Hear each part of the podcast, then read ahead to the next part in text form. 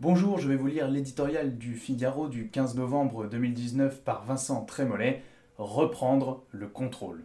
C'est un pays où quelques excités peuvent empêcher une de nos plus grandes philosophes, Sylviane Agazinski, de prendre la parole dans une université, où un ancien chef de l'État est interdit de séjour dans une faculté, théâtre d'une destruction acharnée de ses livres, où se déploient tranquillement dans les rues de Paris les provocations intolérables de l'islam politique un pays où les territoires perdus ne sont plus seulement à Chanteloup-les-Vignes, La Courneuve ou Vaux-en-Velin, mais partout où s'exprime avec violence, à ciel ouvert, la défiance vis-à-vis de l'État. Un pays qui se disloque sous nos yeux. En France, il y a ceux qui cassent, il y a ceux qui souffrent en silence.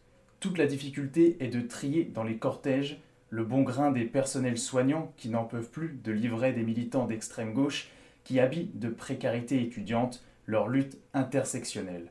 Il faut aussi, c'est la première urgence, restaurer l'autorité de l'État.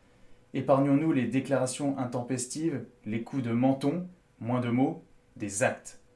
Les grévistes sauvages des vacances de la Toussaint ont-ils été sanctionnés? Les imbéciles qui brûlent les bâtiments et tirent sur la police ont-ils été arrêtés? Les militants qui déchirent les livres, exclus de l'université? Rien n'est moins sûr. Il faut en finir avec la pusillanimité, c'est un fait, mais il serait vénéneux de croire que l'autorité ne peut être que coercitive.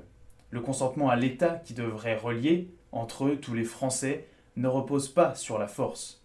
Il est le fruit d'une adhésion, d'une affection aussi, fondée sur l'histoire, l'implication dans la vie de la cité, la confiance, l'équité, l'éducation, la sociabilité, la liberté, la sécurité. Quand tout s'embrouille, se relâche, la défiance s'installe. C'est dans ce climat épouvantable, qui ne date pas d'hier, qu'Emmanuel Macron a la charge de mener d'indispensables réformes.